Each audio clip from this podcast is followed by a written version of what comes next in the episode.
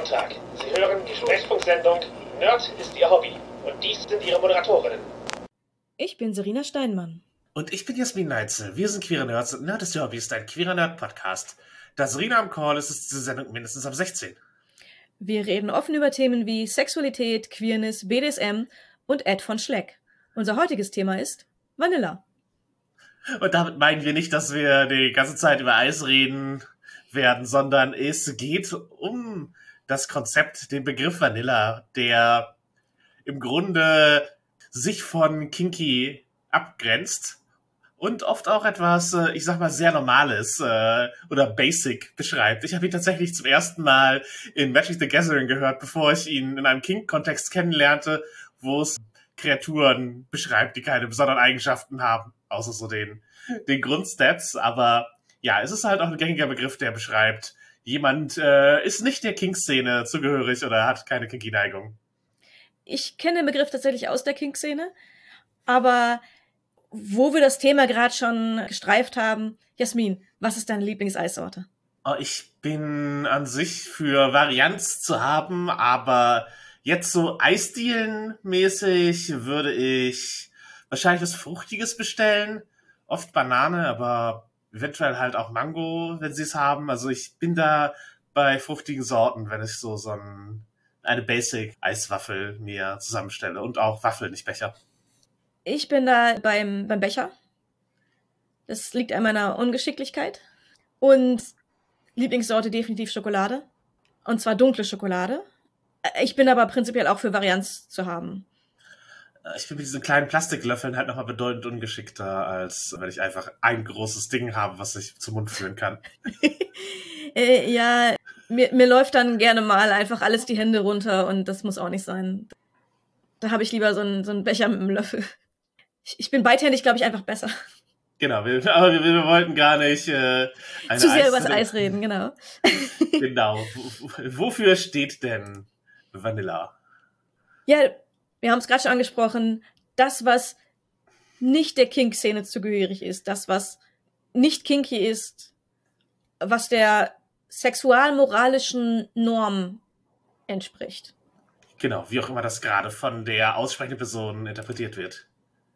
Und auch, ich würde sagen, symbolisch für etwas, was gewöhnlich ist. Mhm. In Computerspiel-Modding-Sinne etwas, das unmodifiziert ist. Weil auch in der Szene hat der Begriff Einzug erhalten. Ja, genau. Beim Programmieren hört man es manchmal auch. Also ja, es, sind, es ist, ist ein Begriff, der halt auch an Bedeutung gewonnen hat und einen Nutzen über die King-Szene hinaus hat. Was ich auch gleich mal einordnen würde, es ist halt kein Begriff, der notwendigerweise eine komplette Person in all ihren Aspekten beschreibt, sondern ja. manchmal ist es auch einfach eine Handlung, die als Vanilla beschrieben wird oder eben mhm. ein Gegenstand oder so etwas. Ja. Und in Bezug auf Personen wenn man eine Person als Vanilla bezeichnet, dann heißt das nicht, dass diese Person alle Sexualpraktiken mag, die als Vanilla bezeichnet werden könnten, sondern dass die Praktiken im Bereich Vanilla quasi der Pool sind, aus, de aus dem man dann Vorlieben hat. Ich, genau, Im das ist dann eher so ein Kink ist erstmal prinzipiell nicht ihr Ding. So. Mm das, denke ich, ist die Grundlage, die da mitschwingt und es ist auch nicht notwendigerweise abwertend. Also es ist halt nicht ein Vanilla deswegen langweilig, sondern Vanilla als, äh, als Tatsachenbeschreibung. Mhm. Und Vanilla sind halt nicht nur die Handlungen, sondern oft auch das Framing, die Herangehensweise an eine Praktik und auch wie man dabei seine Rollenbilder erfüllt, die dabei sind. Also, als Beispiel würde ich mal Oralsex in den Raum stellen, weil das kann ohne Machtgefälle stattfinden und lässt sich auch liebevoll, lustvoll und einfach so einer gegenseitigen Erwiderung ähm, framen. Das ist etwas, was sehr Vanilla sein kann. Mhm. Oft auch ist. ähm, aber es lässt sich halt auch ein Machtgefälle auf, aufbauen. Und innerhalb von einem Machtgefälle kann Oralsex eine Geste der Unterwerfung oder eine Geste der Dominanz framen und kann auf diese Weise verwendet werden oder innerhalb dieser Rollenbilder verwendet werden.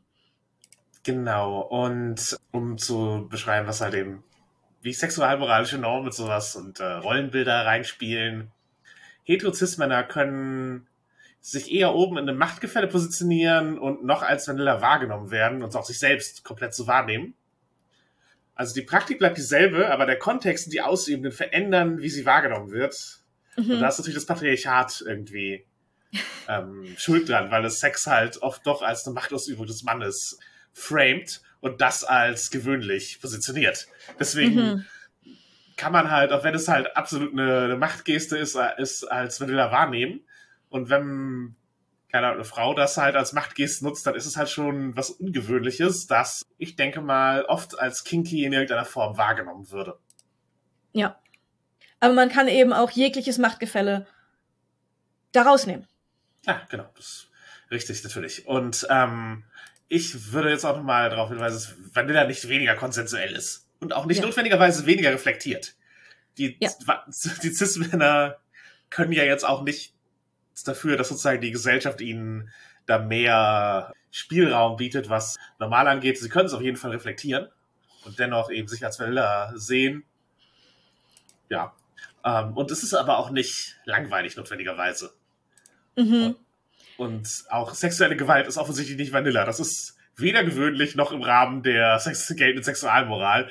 Äh, Rape Culture zum Trotz, wenn wir von Vanilla sprechen, meinen wir damit nicht, dass sexuelle Gewalt darunter abgedeckt wäre. Und ich glaube, das geht den aller, allermeisten Kinkstern so. Genau wie sexuelle Gewalt auf der anderen Seite eben auch kein Kink ist. Mhm. Das ist halt keine ausgelebte Sexualität, sondern Gewalt. Genau. Ja, der Begriff erfreut sich offensichtlich großer Beliebtheit als Symbol und funktioniert auch gut. Und kommt tatsächlich von der Eissorte. Also das, was äh, nicht von uns aufgebaut, dieser, dieser Bezug, das ist der Ursprung. Denn Vanille ist tatsächlich die, ich glaube, fast weltweit beliebteste Eissorte und auch die Basis von zahlreichen Rezepten und Spezialitäten und halt aber auch nur eine von vielen Sorten. Also es gibt auch ganz viele andere Sorten und alle sind gleichwertig. Nur halt sind sie auch unterschiedlich, teilweise spezieller, unterschiedlich beliebt bei verschiedenen Personen. Genau, das ist halt einfach eine Beschreibung von, es gibt hier eine Sache, die, die sehr beliebt ist und oft die Basis von sehr vielen Dingen und äh, es ist okay, davon abzuweichen. Also das ist erstmal ja. das Sprachbild, von dem es, äh, von dem es herkommt. Und der Begriff ist aus der King-Szene entstanden, die halt eben ein Symbol für, wir machen halt noch mehr als andere Leute, ohne dass es eben äh, schlechter wäre, für sich haben wollten, weil es wurde halt sonst sehr viel über pervers und sowas abartig äh, ja. geframed oder halt so, ja, wir, wir sind halt die Perversen oder ja, wir, wir sind hier, wir sind halt nicht normal. Und es war halt sozusagen das Bedürfnis, ein Sprachbild zu finden, das sich davon abgrenzt. Und es hat dann Einzug unter anderem in die Nerd-Szene erhalten. Also wir haben ja schon davon gesprochen, Programmierer nutzen unmodifizierte Programme und sprechen dann von der Vanilla-Version, Modder eben von Spielen, Autos, PCs und so weiter. Magic hatte ich erwähnt, wo Kreaturen eben manchmal Fähigkeiten haben in so einem Regeltext und die, die keine Regeltexte haben, sind sozusagen Vanillas und auch in Computerspielen oder so wird der gewöhnliche Bild manchmal als Vanilla bezeichnet. Das, ja, das hier ist der, keine Ahnung, der Vanilla-Paladin, den ich in diesen äh, Rollenspielspiele.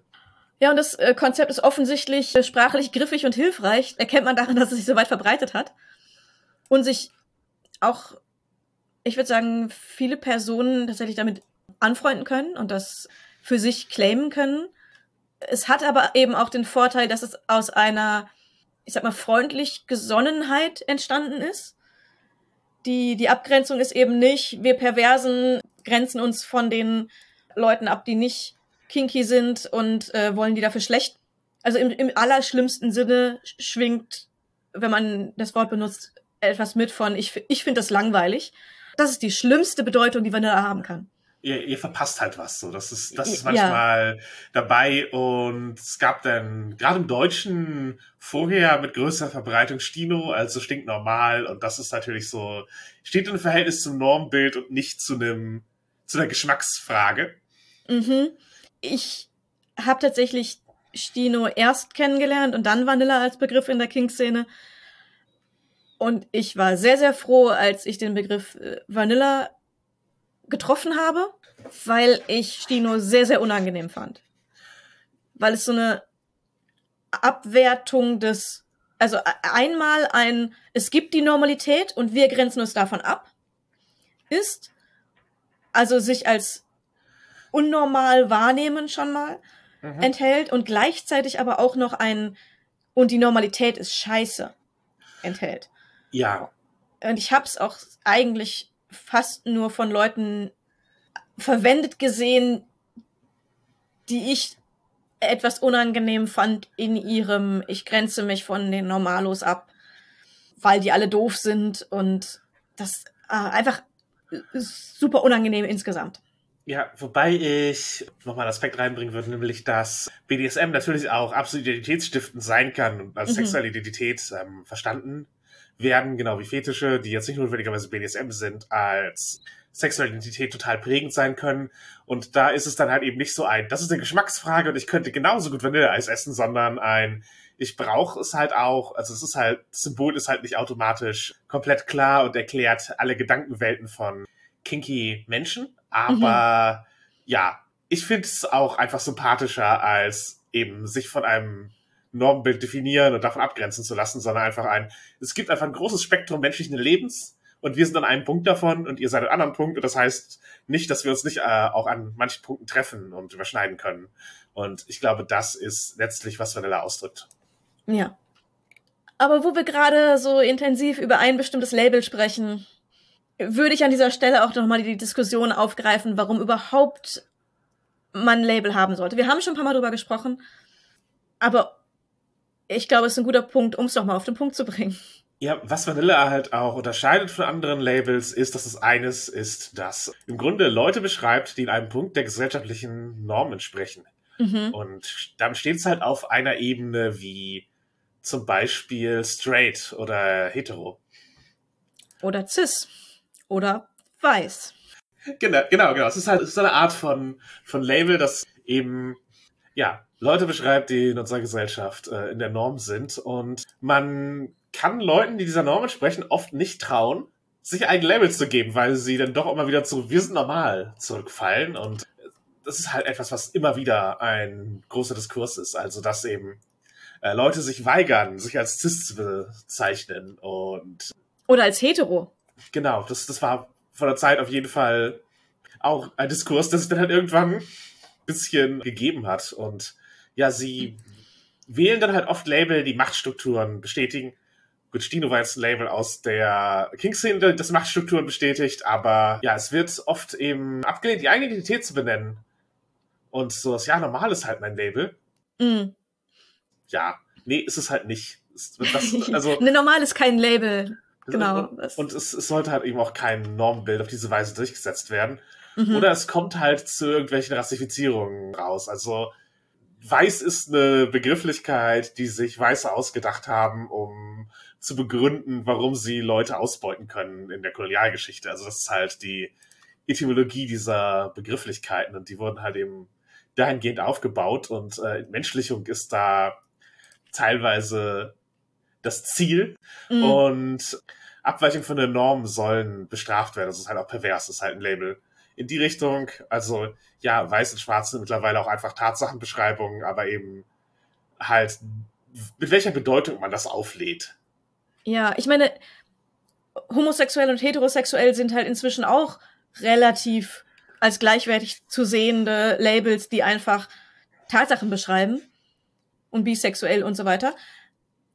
Aber das hat halt sich auch gewandelt. Das war mal ist es, oder bei manchen ist es immer noch so, dass bei homosexuell einfach eine Beleidigung mitschwingt, die sie dann in der Betonung inzwischen äh, legen müssen, weil es inzwischen ansonsten keine Beleidigung mehr ist. Aber das war es mal. Oder es wurde zumindest mal viel so benutzt. Ja, die allermeisten Labels, die wir für uns haben als marginalisierte Menschen, sind halt reclaimte Beleidigungen. Ja. Also queer ist eine und schwul wäre auch mhm. eine. Also es, ist, es sind halt Sachen, die eben oft beleidigend genutzt wurden, aber eben letztlich die sich als Beschreibung durchgesetzt haben oder Begriffe, die, sie, die aus der Pathologisierung kommen. Mhm. Sadismus und Masochismus sind halt Begriffe, die in der Psychopathia Sexualis halt einem Fachbuch festgeschrieben wurden, um ja, dieses Verhalten zu beschreiben. Und haben sich halt von diesen Ursprüngen bis zu einem gewissen Grad gelöst und sind auch aus ich sag mal, den diagnostischen Büchern nach und nach verschwunden. Man spricht mittlerweile noch teilweise vom klinischen Sadismus, aber sowas wie Homosexualität ist halt keine Krankheit mehr in von der Welt äh, anerkannten Werken. Ja. Und da würde ich eben auch sagen, ist Vanilla ein besonderer Begriff, weil er einmal von der ähm, marginalisierten Gruppe erschaffen wurde und gleichzeitig keine Abwertung enthält. Also zumindest keine, die inhärent gemeint war. Die beim, bei der Entstehung des Begriffs oder auch bei, wenn man das erste Mal den Begriff hört, sofort klar erkennbar, hier wird eine Abwertung vorgenommen. Sondern einfach Leute, die nicht dieses Interesse von uns teilen. Leute, die nicht dieser Community angehören. Genau. Und damit ist es wahrscheinlich auf einer ähnlichen Ebene wie Straight. Mhm. Ja, und es ist aber oft so, dass sehr privilegierte Menschen das Gefühl haben, dass jede Benennung einer Eigenschaft einer Abwertung gleichkommt, weil sie es oft so verwenden. Also, dass mhm. sie schwul, behindert, Mädchen jeweils als Beleidigung nehmen, mit denen man sich sozusagen auch gegenseitig runtermacht. Und wenn man ihnen dann sagt, du bist Vanilla oder du bist Cis, dann kommt es ihnen so vor, als würden wir sie damit abwerten obwohl wir eigentlich einfach Tatsachen beschreiben wollen und eben Labels nutzen wollen, um zu zeigen, es gibt mehr als eine Identität und Abweichungen davon. Mhm. Und ich meine natürlich, ein Label von außen zu bekommen, von anderen zu bekommen und es sich nicht selbst auszusuchen, ähm, nimmt einem Deutungshoheit. Man kann verstehen, dass Leute da schnell ähm, etwas Beleidigendes hineinlesen oder etwas Abwertendes zumindest. Denn zu labeln, ein Label zu vergeben, eine Benennung zu vergeben, kann einem auch Deutungshoheit geben. Aber gleichzeitig ist eben der Punkt von vorher, wenn es kein Label gibt, das das beschreibt, wird es als die Norm gesehen. Und ich denke, wir sollten mehr auf die Linie gehen, dass verschiedene Menschen verschiedene Label haben und wir sollten gemeinsam als Gesellschaft versuchen, gute Label zu finden, wo Leute mich sich mit identifizieren können, anstatt zu sagen, es gibt die Norm und dann gibt es die Label für die anderen. Und ein Label ist immer eine Abwertung, denn das ist es nicht. Genau, und es ist manchmal auch wichtig, Dinge zu haben, mit denen man sich gegenseitig finden kann. Mhm. Also ein kluger Mensch hat mal gesagt, Labels are Search Terms. Also im Sinne von, das sind Suchbegriffe, mit denen wir uns gegenseitig finden können und gefunden werden, wenn wir sie verwenden. Aber sie dienen halt nicht dazu, um komplett eine Persönlichkeit zu beschreiben oder haben nicht mal so Sternzeichen wert, sondern es ist halt einfach, es beschreibt eine Tatsache in einem Bereich über einen und man mhm. nutzt ein Label, um sich auch dort einzuordnen oder beziehungsweise man wird auch manchmal dahin eingeordnet, weil dann Leute so wahrnehmen. Und ja, manchmal ist es halt auch, dass Label auf einer Ebene kommen, die für einen gar nicht identitätsstiftend ist.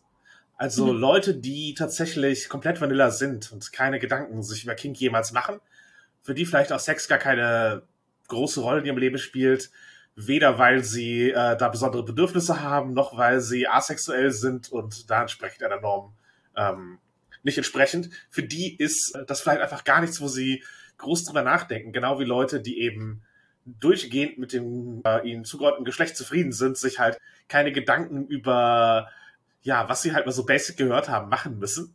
Und für die ist dann halt äh, sowas wie äh, Cis und Trans einfach eine, eine Begriffswelt, die für ihren Alltag keine Bedeutung hat, aber die für andere Leute halt eben wichtig ist als Einordnung. Also da muss sozusagen über Verständnis und Empathie der Punkt kommen, warum dieses Label nützlich ist und warum es hilfreich ist, das auszudrücken.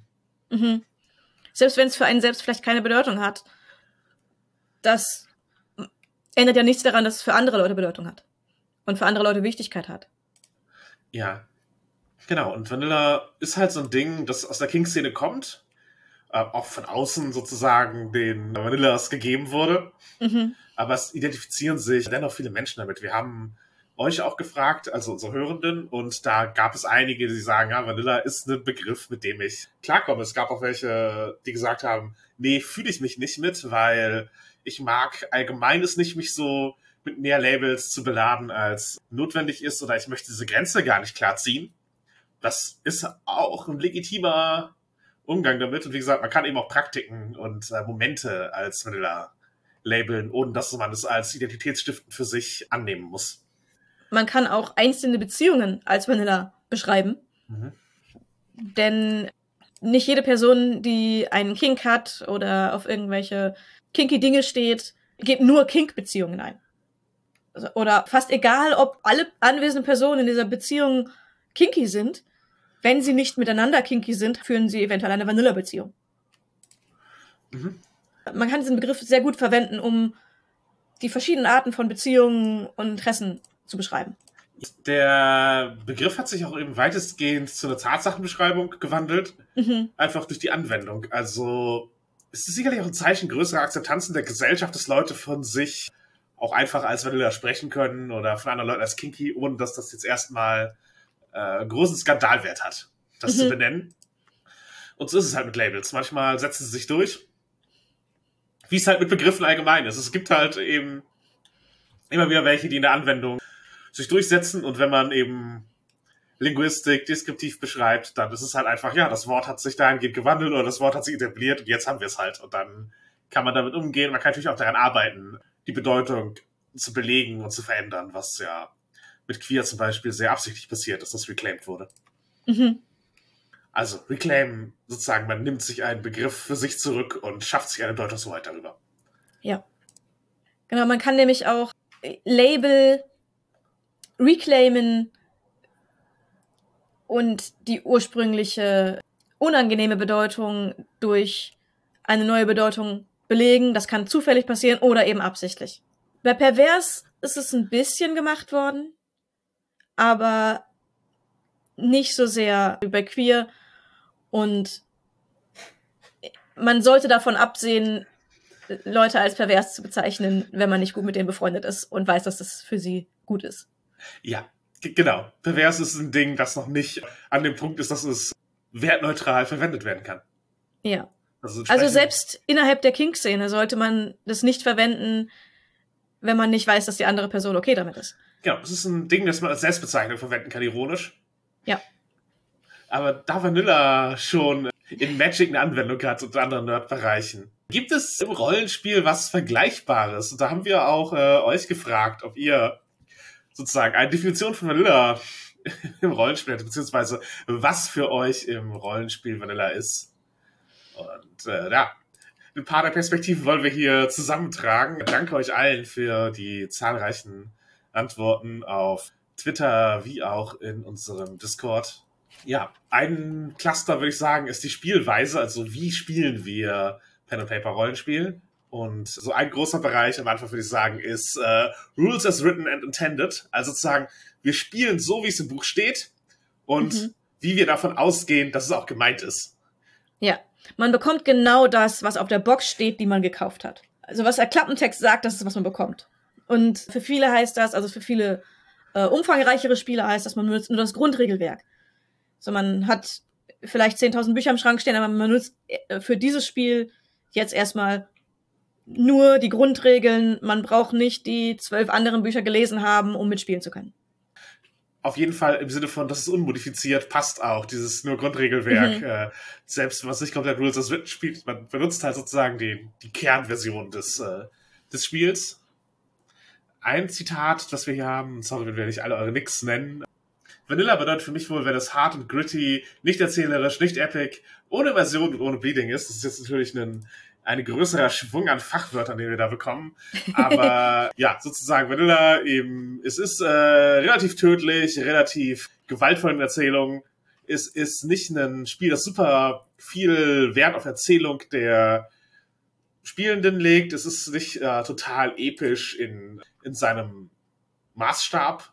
Und ja, ohne Immersion, also ohne tiefe Verknüpfung mit den Charakteren und ohne Bleeding, also ohne, dass die Emotionen der Charaktere auf die Spielenden übergreifen. Und diese Person ist halt offenbar sehr in so einem, ich sag mal, eher oldschooligen Spiel vom Gedanken, also dass man eben tatsächlich einen, man geht durch einen harten Dungeon und die Charaktere sind bis zu gerade auch einfach Avatare, mit denen man Herausforderungen besteht. Ja. Da haben wir auch sehr andere Meinungen zu bekommen. Aber ich würde noch ein, zwei andere Zitate nennen, die dann vielleicht ein bisschen in eine andere Richtung gehen. Eins hatten wir, das normal, in Anführungszeichen, Mainstream, können die meisten mitgehen. Was ich einen sehr guten Punkt finde, auch um die Vanilla-Beschreibung abzurunden, das können die meisten mitgehen. Also es geht nicht darum, dass einem alles davon super gut gefällt, sondern dass es einfach eine Großzahl an Leuten gibt, die sich darauf einigen können, dass das damit gemeint ist und dass man das, also entweder im Rollenspiel jetzt Sinne gemeinsam machen möchte und im äh, sexuellen Ding, Dingen, dass das so die, die Basis ist, die in der Sexualmoral als Norm gelten soll. Und dann gab es noch einen schönen Kommentar. Ich finde Menschen, die sich in eine Regelmechanik verlieben, haben einen Kink. Also sozusagen Leute, die speziell eine Regelmechanik nicht nur, nicht nur anwenden, sondern für die das, äh, das Spiel ausmacht. Die haben halt einen Kink entwickelt für diese Regel. Das ist auch eine interessante Ansicht. Mhm. Und ja, ihr habt auch ein paar Systeme genannt, die für euch als Vanilla gelten. Und das sind meist schon die sehr mainstreaming, muss man sagen. Also Dungeons Dragons sind verschiedene Variationen, meistens wohl die aktuellste, also fünf. Mhm. Und das Schwarze Auge, weil in Deutschland am beliebtesten sind wohl die, die meistgenannten Spiele, die ihr als Vanilla einordnet, einfach weil das ist die Erwartung von Rollenspiel, die uns, ja, die Medien, der Mainstream und so weiter vermitteln. Mhm.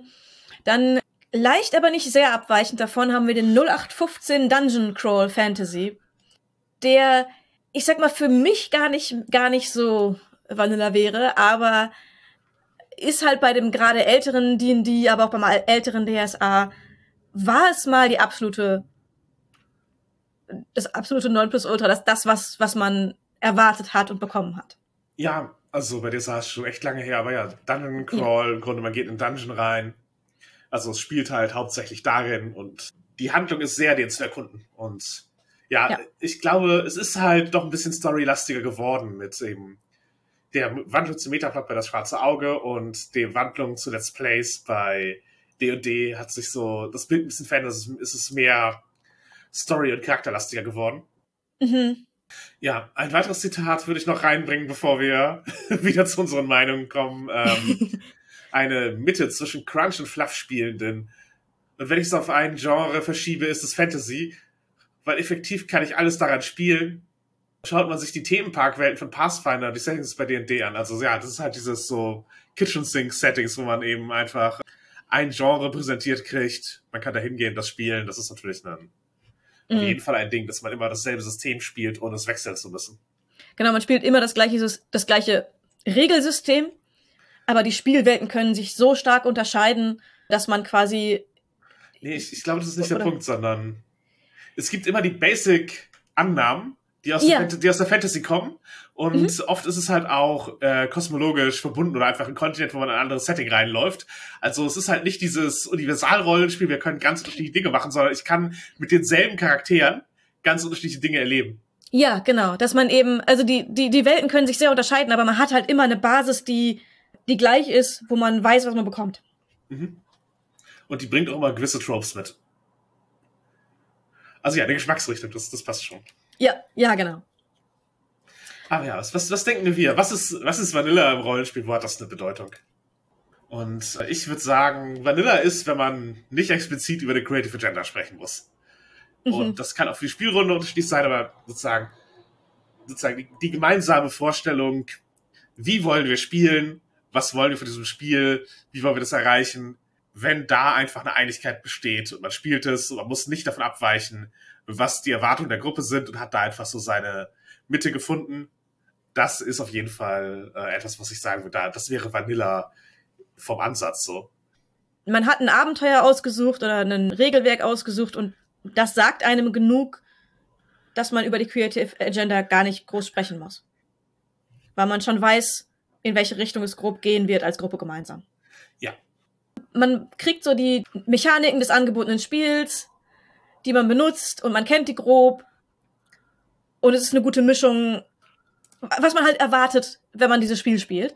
Und meistens sind das Thread Games, also traditionelle Spiele in diesem Sinne. Genau, also wenn wir jetzt von einer Sitzung sprechen, dann werden einfach sozusagen alle Regelbereiche dieses Thread Games irgendwie verwendet. Also man hat nicht nur mhm. die, wir haben nicht die Session, die nur ein einzelner Kampf war, das wäre ungewöhnlich, wir haben auch nicht nur die Session, die ein einzelnes Gespräch war, das wäre auch ungewöhnlich, sondern man bekommt halt den ganzen die ganze Bandbreite. Genau, die ganze Bandbreite des Regelwerks, ja. Und ja, Thread Games, also sozusagen, es gibt eine klassische Spielleitungsrolle und die Spielende treten als Anwälte ihrer Charaktere auf und können durch den Charakter die Welt erleben, für den Charakter sprechen und müssen halt nicht sozusagen in der Autorinnenrolle gehen und äh, für die Story mitdenken. Mhm. Aber sie spielen halt auch auf derselben Seite gemeinsam als Gruppe. Ich glaube, das ist auch die Vanilla-Erwartung. Ja, ja, genau, dass man keine, keine Gruppenkonflikte in den, in den Vordergrund stellt. Dass es nicht Player versus Player wird.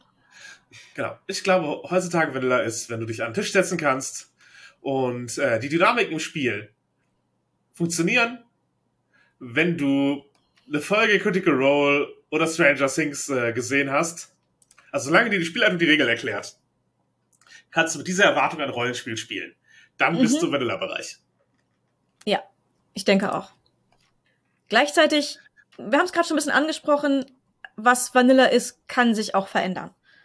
Und ich sage mal, auch im Rollenspielbereich würde ich das definitiv so sehen.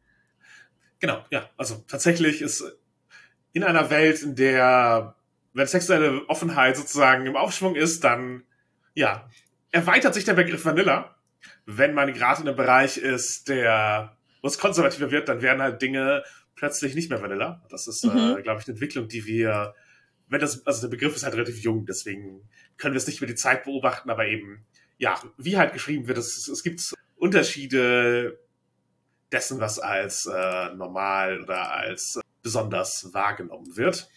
Und ja, Rollenspiel war D&D früher total die Norm international. Und der 0815 Dungeon Crawl im Fantasy-Bereich, der vorhin genannt wurde, war das, was man von Rollenspiel erwartet hat. Genau, also sozusagen, was heute als Oldschool beschrieben wird, war einfach Rollenspiel. Und mhm. heute ist es halt eine spezielle Ausprägung, die noch immer irgendwo auf D&D basiert, aber eben nicht das aktuelle D&D spielt. Es gibt ganze Szene, sozusagen die USA, die Oldschool Renaissance drumherum, die eben absichtlich sich auf die alten Regeln und Spieldynamiken einlässt und die hat auch eben ihre eigenen Konventionen und Besonderheiten und eine eigene Szene geschaffen. Und ja, entsprechend geht die Meinung, ob ein Dungeon Crawler noch Vanilla ist oder welches D&D Vanilla ist, äh, durchaus auch auseinander. Ja, also da, wir, wir hatten ja die eine Beschreibung, wo es eben ohne Immersion, ohne Bleeding wäre Vanilla und ich glaube, da sind viele anderer Meinung, dass, dass für viele ein bisschen Immersion schon zu Vanilla dazugehören würde. Deswegen, da sind die Meinungen gar nicht alle unbedingt auf einer Linie.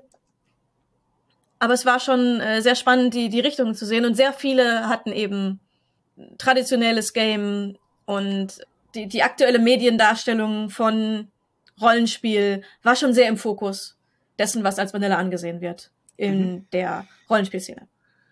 Ja. Und äh, um es mir ein bisschen auf den King zu bringen, Ähnlich äh, wäre halt der 1950er Jahre Haushaltsking, so dieses äh, ja, roundabout eben so ein patriarchales Bild mit Hausfrau und dem brotverdienenden Mann und der eine hat das Sagen und die andere folgt und sowas. Und das war früher ein durchaus zu erwartendes, wenn auch nicht notwendigerweise konsensuell so eingegangenes äh, und Beziehungsmodell und heute ist es halt eine bewusste Entscheidung für eine vergangene Ästhetik, die man eben auch einfach auslebt, weil es kinky ist. Also, weil man da ein Interesse daran hat und weil man es aber auch eben hinterfragt und durch den Kontext der heutigen Zeit einen Konsent dazu bilden kann.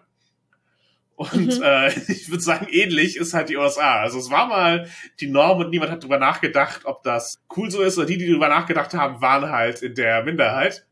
Und Heute ist es ungewöhnlich. Mhm. Und ja, da, da möchte ich halt nicht sagen, dass der dass halt die Dynamiken in einem Oldschool-Rollenspiel auf eine Art toxisch sind, wie sozusagen die aufgedrängten patriarchalen Beziehungen der 50er Jahre. nee, das muss absolut nicht so sein. Aber es war ein, äh, ein guter Vergleich, um es, glaube ich, bewusst zu machen, wie sehr sich, wie sehr sich der Begriff Vanilla verändern kann. Oh, ja, und wie sehr sich halt gesellschaftliche Erwartungen verändern können, die vermittelt mhm. werden.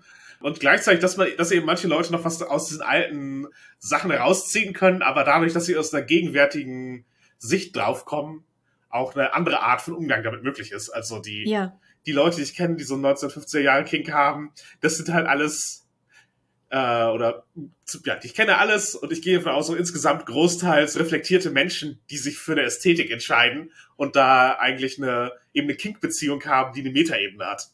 Ja, genau.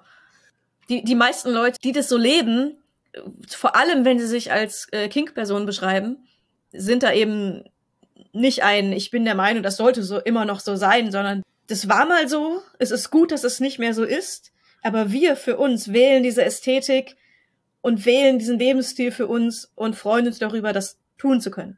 Genau, es ist halt nicht, Männer sind Frauen grundsätzlich überlegen und Frauen gehört in den Herz, sondern wir machen das jetzt gerade, weil es für uns sexy ist in diesem Moment.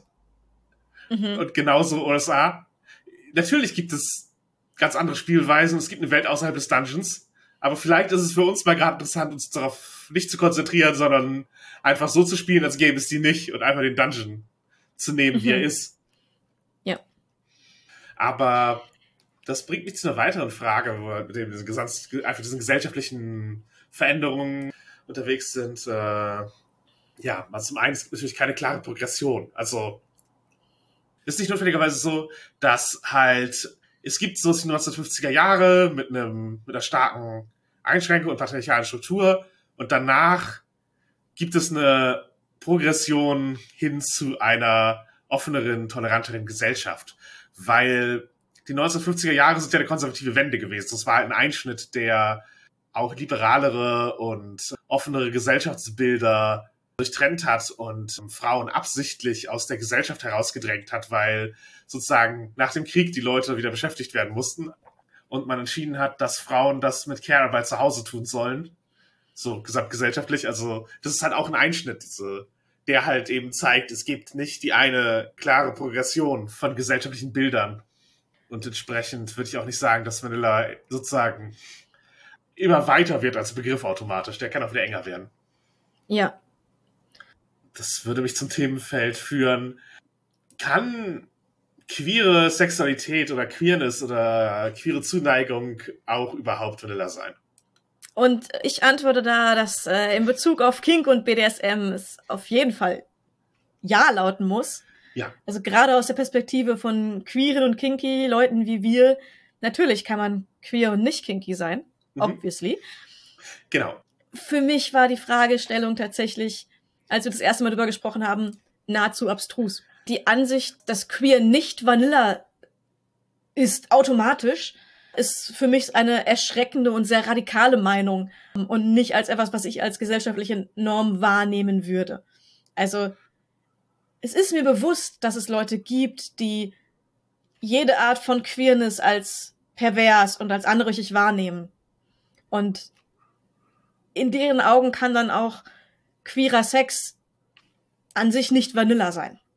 Aber für mich ist das eben eine absolut menschenfeindliche und radikale Ansicht und keine weit verbreitete Meinung. Ich hoffe, dass es nicht weit verbreitet ist, weil es für mich so, so krass ist. Ich glaube, im Kern und in Teilen ist es halt weiter verbreitet, als du es dir erhoffst. Das, das mag sein.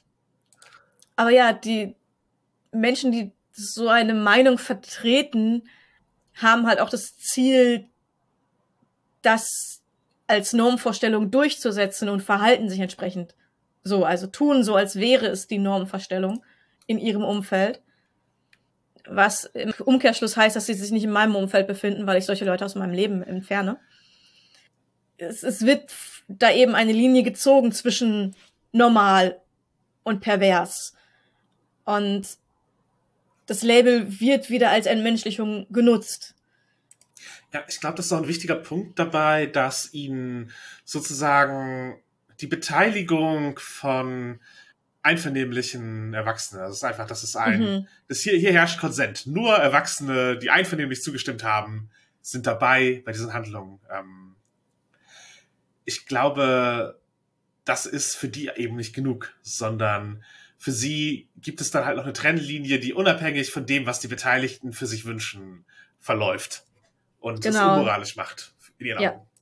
Genau, was nicht ihrer Sexualmoral, ihrer persönlichen Sexualmoral entspricht, ist für alle nicht legitim zu tun. Ich denke, das ist halt, glaube ich, der Punkt, dass MenschenfeindInnen keine subtilen Unterschiede in Arten von Kink und Queerness sehen. Mhm. Oder auch nur zwischen den beiden. Wir sind komplett deren Feindbild. Und das ist halt die vanillaste Lesbe, die halt komplett, ja, nicht kinky Sex hat und auch keinen Bezug zur Kinkkultur hat, wird von denen auf dieselbe Weise als perverse Anführungszeichen wahrgenommen, wie eben Leute, die absolut hardcore poly trans unterwegs sind. Und ja, das ist für sie alles eine Suppe. Und sie nutzen sozusagen bewusst auch die Trennung zwischen Kinky und Vanilla, um es anzugreifen. Mhm. Während sie aber in Wirklichkeit es komplett als verachtenswert wahrnehmen. Ja. Also wo im Prinzip die, die härtesten Kingstar, die man sich vorstellen kann, als Beispiel genommen werden und als Abgrenzung genommen werden. Man kann sich den King at Pride Diskurs ansehen, um die gesamte Queerness im Prinzip mit dem mit Fetischisierung zu stigmatisieren. Genau, genau. Es wird halt versucht, eine immer verengtere Definition von Vanilla zu schaffen und alles andere davon abzugrenzen. Also das Ziel ist, eben Ausgrenzung zu schaffen, bis es halt einfach komplett keinen öffentlichen Raum mehr hat. Mhm. Und wenn wir jetzt halt mitgehen und sagen, ja klar, es gibt Vanilla Queerness und es gibt Kinky Queerness, und ja, natürlich, aus der ursprünglichen Bedeutung ist es äh, teilweise sinnvoll, da Unterschiede zu machen. Aber eben im Rahmen dieses Diskurses und durch äußere Angriffe und der Vereinnahmung von Kink als Kampfbegriff gegen uns, da sehen wir halt wieder, wie Labels auch verwendet werden können, mhm. ähm, ist es, glaube ich, nicht hilfreich, zu versuchen, Trennschärfe zu schaffen zwischen Queer Vanilla und Queer Kinky. So, das ist halt eher was, was man sozusagen Szene intern, wenn wir uns unterhalten und eben Labels of Search Terms, so, ich möchte jemanden, der queer und kinky ist. Natürlich, da sind beide Begriffe getrennt voneinander hilfreich. Mhm. Aber jetzt so in einer gesellschaftlichen Wahrnehmung und im Kink and Pride Diskurs, da halte ich es für schädlich zu versuchen, sich trennscharf abzugrenzen, weil am Ende sollte Kink keinen so schlechten Ruf haben, dass die Aussage, etwas ist kinky, ausreicht, um den Kampf Menschenrechte zu diskreditieren, wo, wo es ja halt eigentlich darum geht, sozusagen. Die Nutzung von Menschenverhalten ist halt eine und deswegen ist es nicht legitim. Deswegen sollten diese Leute in ihren Rechten eingeschränkt werden, weil sie eben kinky sind, weil sie pervers sind, weil sie dazugehören. Und über diese Trennung Vanilla Kinky wird halt versucht, auch Teil der Queer-Szene, die eben respektabel sein wollen oder nach den aktuellen Normen respektabel sind, einzuspannen für Ausgangsdynamiken. Und um, um das mit einem äh, berühmten Slogan zu ver verbinden, dagegen stehe ich mit meinem Namen. Ja, ja. Ist, ähm, ich sehe uns da als queere und als kinky Person in einer Position, wo wir eben gemeinsam Hand in Hand arbeiten sollten daran, dass solche Leute, die versuchen da von außen vor allem auch Spaltungen reinzubringen und in der King-Szene und in der queeren Szene Animositäten zwischen den verschiedenen Lagern zu produzieren im Prinzip. Dagegen müssen wir gemeinsam vorgehen und nicht jeder auf, auf eigene Weise. Es geht am Ende ums große Ganze und nicht darum, dass, der, dass irgendjemand der Meinung ist, dass irgendwas geht davon zu weit, sondern es, es geht gegen uns alle. Ja, und die Menschen, die halt solche Organisationen wie LGB Alliance finanzieren, behandeln halt sowohl Queerness als auch Kink als Abnorm und wollen dagegen vorgehen. Dagegen sollten wir halt gemeinsam antreten und halt dafür sorgen, dass Kink nicht als etwas am Ende dienen kann, was Sachen komplett diskreditiert, sondern einfach einen Platz in der Gesellschaft bekommt, der diesen Diskurs obsolet macht. Ja. Was einer der Gründe ist, warum wir diesen Podcast machen, dass wir offen drüber sprechen wollen, als Personen, die manche von euch vielleicht kennen, die eben nicht die komischen anderen sind, zu denen man keinen Bezug hat, sondern eben Leute. Leute, die man kennt, Leute, über die man durch den Podcast ein bisschen mehr weiß und die offen drüber reden, wer sie eigentlich sind und wo man eigentlich steht. Ja, genau. Und das ist, glaube ich, auch ein ganz okayes äh, Schlusswort dahingehend, dass eben sowohl Kink als auch Vanilla nicht die komplette Persönlichkeit eines Menschen ausmacht, genauso wie Queerness oder nicht Queerness äh, das nicht ausmacht, sondern dass wir halt alle eben verschiedene ähm, Aspekte haben und einzelne davon kann man halt eben mit Labeln bezeichnen, ohne dass es abwertet oder auch notwendigerweise aufwertet. Mhm. Es ist halt Hilfe, hilfreich, Dinge sprachlich äh, benennen zu können und dann muss man, selbst wenn dadurch zwei Sachen aufgehen, man Binary schaffen kann. Man muss halt nicht notwendigerweise sich daran aufhängen und das zu einem Kampf und einer moralischen Abwertung in die eine oder andere Richtung machen, sondern man kann auch einfach anerkennen, dass es einfach gleichwertig nebeneinander steht und es auch, wie bei so vielen Dingen, wie zum Beispiel Geschlecht, Grauzonen und Ausnahmen und Dinge außerhalb dieses Binary von Vanilla und Kinky gibt, sondern es ist halt einfach ein sprachliches Hilfsmittel, um Dinge auszudrücken. Aber ob ihr Vanilla seid oder nicht, wir interessieren uns sehr für eure Meinungen, Kommentare zur Sendung. Danke an der Stelle noch einmal für den ganzen Input an Zitaten. Ihr könnt uns erreichen, indem ihr uns auf FatLife, auf Facebook, auf Twitter folgt. Ihr könnt uns äh, zumindest ab dieser Sendung auch auf Mastodon finden. Wir verlinken das Ganze. Außerdem sind wir auf dem deutschen Rollenspiel-Podcaster Discord, wo ihr auch herzlich eingeladen seid, in unseren Räumen und auch bei denen der Mitpodcastenden aufzutauchen. Direkter und intimer geht es per E-Mail nerdistehobby.gmail.com. Ihr könnt auch kommentieren unter unserer Folge. Es braucht manchmal ein paar Tage, bis wir es freischalten, aber äh, sehr gerne auch dort. Und wenn ihr uns auch noch einen Gefallen tun wollt, unsere Sichtbarkeit erhöhen, dann gebt uns äh, Kommentare und 5-Sterne-Bewertungen und Rezensionen auf den Podcast-Aggregatoren eurer Wahl. Wenn ihr zum Beispiel gerade bei Spotify hört, könnt ihr einfach direkt Sterne klicken und äh, uns damit einen Gefallen tun. Und einen großen Gefallen tut ihr Podcasts auch, wenn ihr darüber redet, wenn ihr sie weitertragt und weiterempfehlt.